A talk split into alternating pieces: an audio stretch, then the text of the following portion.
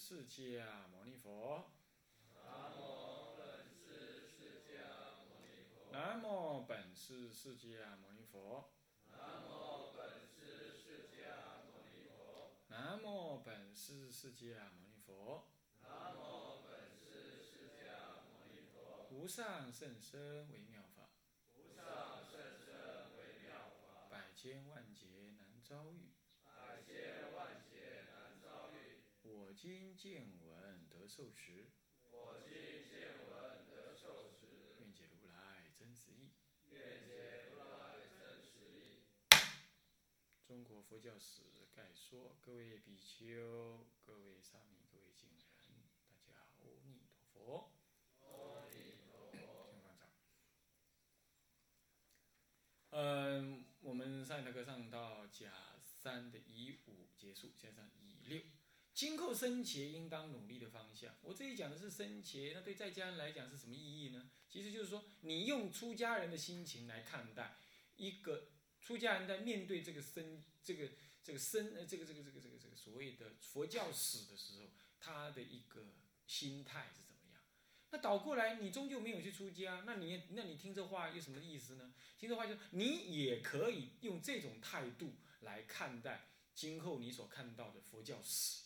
看是怎么样，或者你努力想着去出家，然后来做这个事，那当然更是赞叹了啊！如果因为听了这个话，听了佛教史的课，你去发心出家，那当然是更好不过了。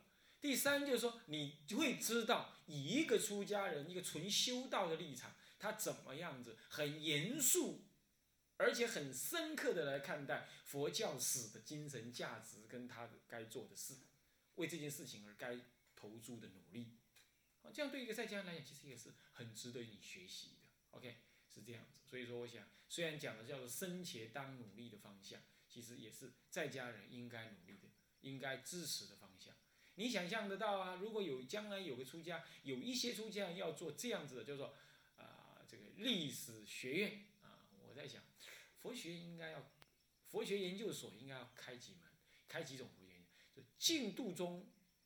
净度专宗研究所，啊，天台专宗研究所，啊，南山律宗研究所，还有呢，什么历史佛教历史研究所？我觉得这这样四个研究所合起来，就可以真正成立一个名副其实的佛教大学，啊，校长到老师到到教师到教授，都应该要是出家人，然后学生要有一半以上是出家人。运用的教学方法当然可以用世间的技术方法跟材料，也尤其不应该离开出家人专有的办法。这样子呢，嗯，对未来佛教就很有帮助，在解门方面就很有帮助啊。就像以前那个那烂陀寺啊，啊，他能够在教理跟实践当中都值当时佛教的牛耳，包括阿底峡尊者也，你当时也是那烂陀寺的什么一位重要的人物，他是后来。被请到印度去，啊，是这样子，啊，不，请到西藏去的，啊，所以说那然都是影响很大啊。那好，那么 今后当努力的方向呢？所以说这个这个这个这个这个深切的那个，呃，这个不不，这佛教的历史研究所其实很重要的一个一个一个专门的研究所研究方向啊。那么我们来看看它到底有几个？有，我想简单提出三个标准，一个是传。继承传统是借用心学，什么叫继承传统啊？我在上一堂课有提到啊，这个传统的中国佛教史啊，其实在生传的研究记录方面，以及这个教团史方面，都有一个生呃生团呃这个生传史这这方面的研究跟记录是有很深的扎实的那个那个成果了。那么但教团史是稍微弱了一点，那么。那么呢，这个是就是说，但是你还是应该要继承的，对不对？你所运用的资料，你不可能说跳开中国汉传的资料，你去看欧美的那种二手、三手的资料，那不可能，对吧？是不是这样？所以你总是还要从汉传的藏经跟文献当中去下手，去爬书，去理解。在这方面呢，呃，在这方面，这个汤用彤先生呢，就做得非常的好。这个佛光山可能会在今年的我忘记在几月，我有问过他们，他们会出汤用彤的全集，这里头有一部分，当然汤用彤不全然是研究中国佛教史的，但他真的研究的中国佛教史，相当相当的难得，不是他写的好，呃，我不能说他写的好或不好，而是说他真的让让一个出家人看了，你会觉得说，虽然还有不满意的，但是那已经做到他真正能做的部分。一个世间的学者能够做到这样。实在是论功力、论应有的态度，都是顶尖的人。到今天，日本人的所有著作没有一本比得上他；中国人到今天的乃至出家人所写的，也没有一本比得上他。他那种处理的态度跟功力，功力是别讲了，他的功力实在是高。到现在，日本人研究日，哎，日本现在研究佛教史，不是一个人研究，是一堆学生。他的研究生帮他找资料，在电脑里找资料，在哪里找资料，凑给他的是这样子，这样子。而当时汤用彤恐怕就他一个人，乃至少数的助理而已，他能够有这么高的那种研究成果，实在吓人。那个超强的记忆力，跟阅读的广泛，跟冷静的思考，跟很好的那种做学问的方法，他好像留留美啊，留德，还是留，反正是留欧美的就是了。啊他留留过学，但是留过学哦，留过学，你我也看了欧美人士所做的所做的了，这不一定是翻译，所以说不好，不是的，是他的功力也差太多。终究中国佛教史还是中国中国的文献为第一优先嘛，是吗？是不是？外国人要读中国文献，哎，那隔了好几重山去了啦，是不是这样子啊？那他是很难得，他真的是一的传统做，而且他不做过多过多不。几乎没有做不应该做的那种无聊的推论，尤其最恐怖的就做那种对佛教的那种不应不正当的推论。这我一再的说，有没有？比如说他推论这样的，推论说，这个哎，佛陀在世的时候是一个很平民化的佛教，但是因为佛陀是往生了之后呢，弟子思念他，因为思念的很强烈了，所以就把佛陀神格化了。而要完成这种神格化，就想出了三十二相八十种好来推论它。但是这种三十二相八十种好呢，是生理上的，心理上就有实力、四无畏啦，呃等等的能耐啦，啊六神通变化啦。但是要有这么高的能力呢，就要去观想它是累劫修行，所以就要创造出三世诸佛的这种方法。哇，真是言之成理呀！啊。你看可怕吧？可怕不可怕？他言之成理嘛，他自以为是嘛，对不对？今天多少的出家人写的文章都是按照这种态度写的，能看吗？不能看。我真想介绍一本书好让你们看，我实在介绍不下去。我宁可介绍外国人，他烂，反正你也不会太相信他嘛，是不是？这样就好了，是这样子的，他这种态度写的。我连居士我都不想介绍啊！当然了，黄灿华先生还好，哦，他终究是民国初年的，啊，他就是在中国传统的知识里头去做，这就真的是继承传统而已啦，啊，他什么也没做，他继承传统，把资料整合整合这样子而已，这样子弄了十万字，你看看，但是呢，我们要教这门课的时候，大概有八万字要砍掉，因为那是什么变宗派死去了，那就没有什么意思，懂意思吗？那就砍掉了，因为跟他的。八宗，呃，什么那个八宗什么？他一本书叫《八宗简介》的，《八宗纲要》还是什么？啊，几乎是雷同嘛。他把汇进去而已，是这样，那就拿掉就没挣到多少。啊，他是继承传统是还可以，但是真正能够借用心学的方法，而且呢青出于蓝更胜于蓝的，那汤用彤真的是不错的。啊，很可惜呢，他真正只做了南魏晋南汉魏晋南北朝佛教史略。而已了，这两本薄薄看起来薄薄的书啊，哎呀，是到今天没很少还能超越他！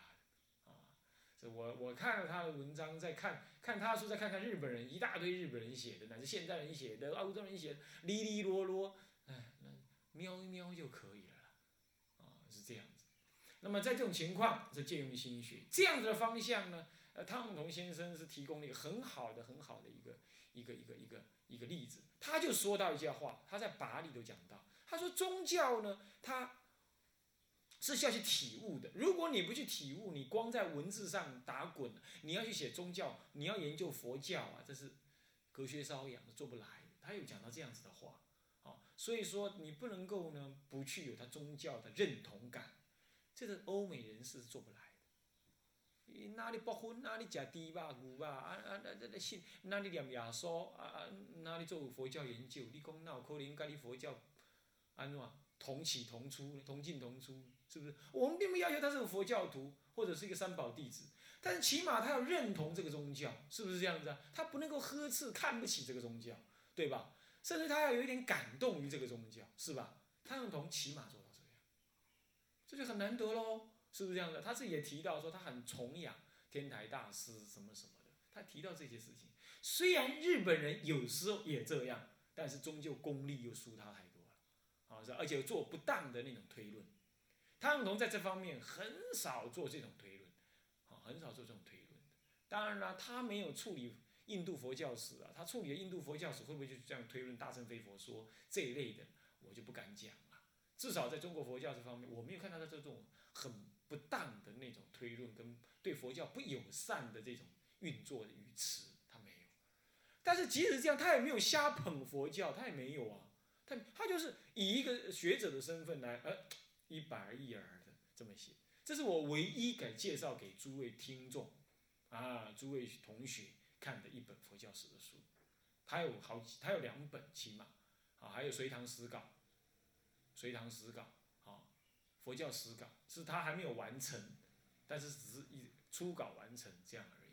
啊，这个书呢，啊，我想应该要准备给我们同学了，啊，这个就请请我们常驻啊佛学院方面呢，就是可以准。这是很难得的两部啊书啊，好像木铎有替他出，商务呃商务有替他出，木铎好像也有出，啊这样子，OK，嗯，就这回事儿啊。那么借用心学是借用心学的什么呢？其实我已经提过了啊，呃，主要是借用心学的那些方法态度固然也对，但是那个方法态度太广泛了。所谓方法是指的更广泛的运用了社会学。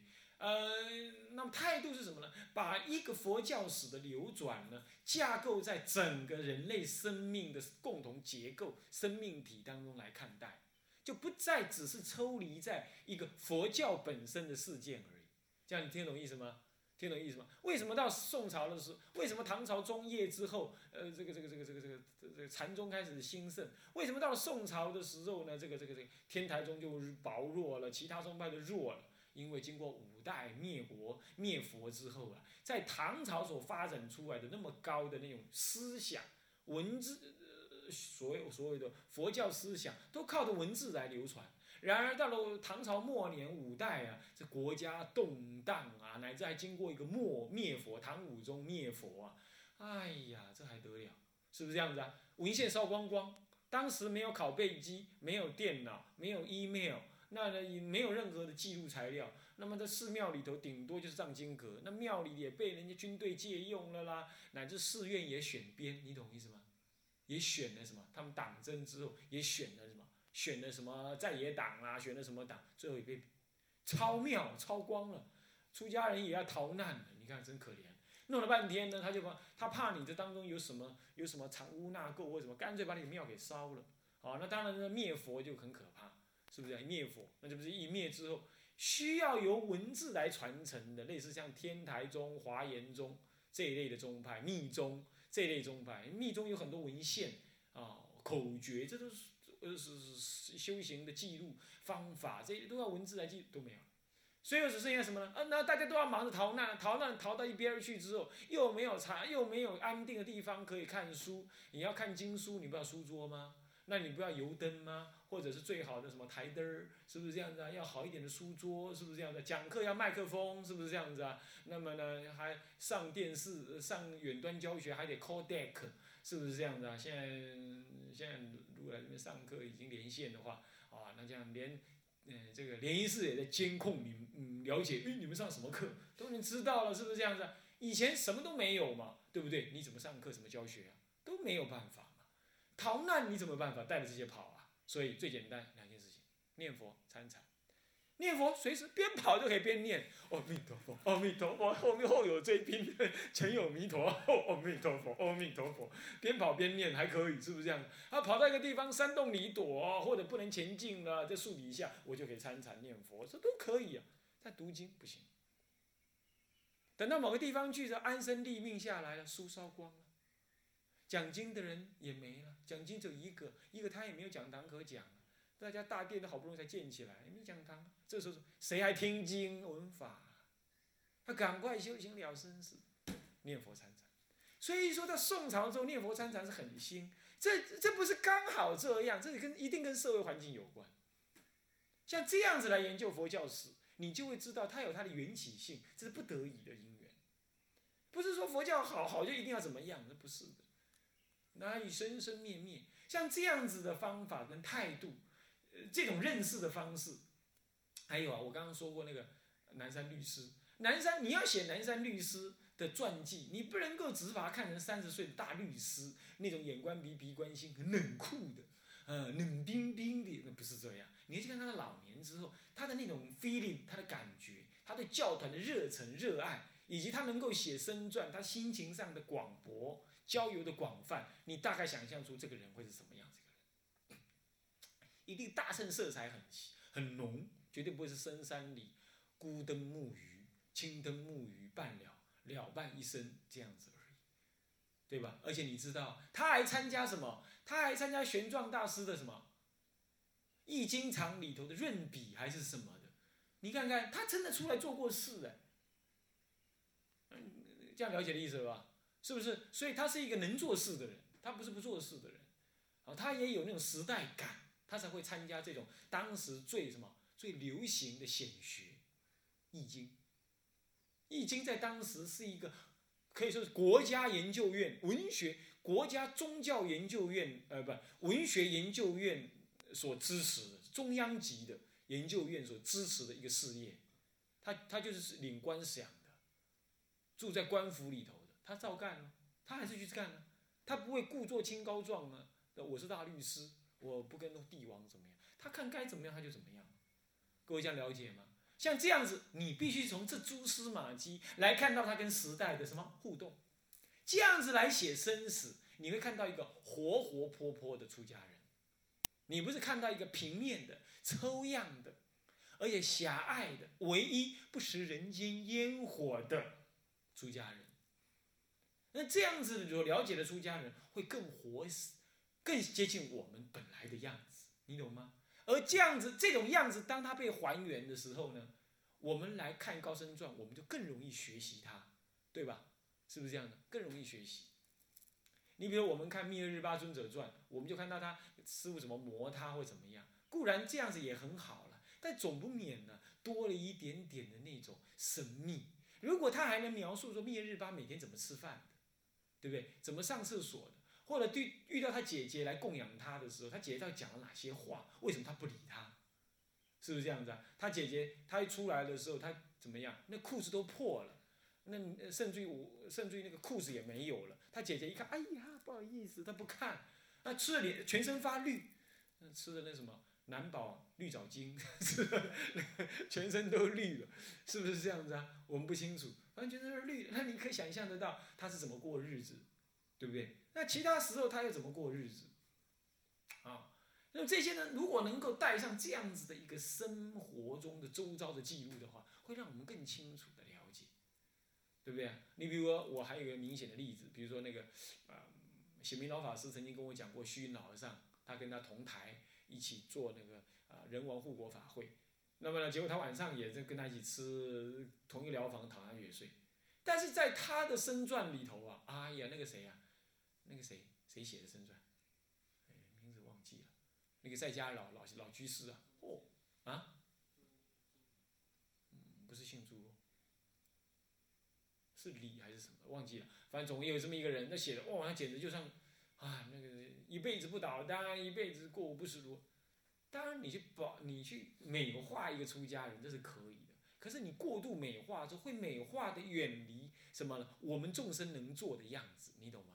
你懂，非会白天会种地，啊会安怎免食饭？规工拢伫遐，你度众一生，拢免食饭安尼。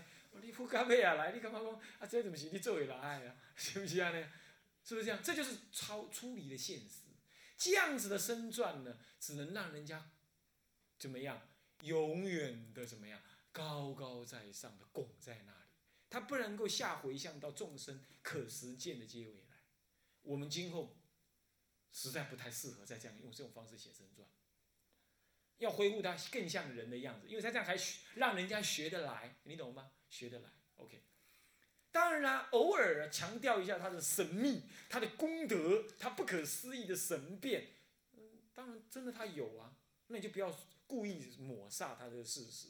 哦，某位法师有神通哎，未卜先知哎，你或许，你或许可以这样猜测，那你那你记录下来也不妨啦。但是你不要斩钉截铁说有，因为你不能给他受记说他有，除非他自己宣告说他有，宣告完他就得入灭。是不是这样的？那临入灭的时候，师傅，你刚告诉我，你正几果？你正几果？这样子，然后就这样，不是，OK，不要再讲了，是不是这样子？不不，那搞搞错了，搞成三果去了，啊 是不是这样子？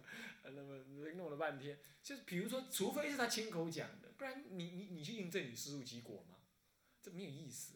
是不是这样子啊？我们可以说啊，凭他后来的行仪记录，我们猜测他搞不好结果了。但你不能这样认定。但是如果他临终真的有这么讲，那你可以照样记录下来，这就不是故作神神怪，不是这样。我想这样的借用心学是这种态度，懂我意思吗？当然了，这里头辅以什么宗教比较宗教学或怎么样，也不是不可以，就看你要怎么，你为的是什么嘛？你为的是什么啊？比如说，当在谈到说。佛教跟道教怎么争的时候，你你就应该要提一下比较比较宗教学的态度，对不对？啊，教主是什么不同，修行的目的怎么样，产生的缘起怎么样？所以两个宗教为什么会对立？是因为他们的教义接近呢，还是信徒一致呢？还是修行方法需要的空间很接近呢？很少去提到这个问题，我就考虑过这个问题。道教为什么跟佛教一直有抗争？第一，道教也有神。而佛教刚好比他们更强。第二，道教讲求的是死后升天，而佛教讲的是往生涅槃这一类的，也都是死后得成就，这些很接近。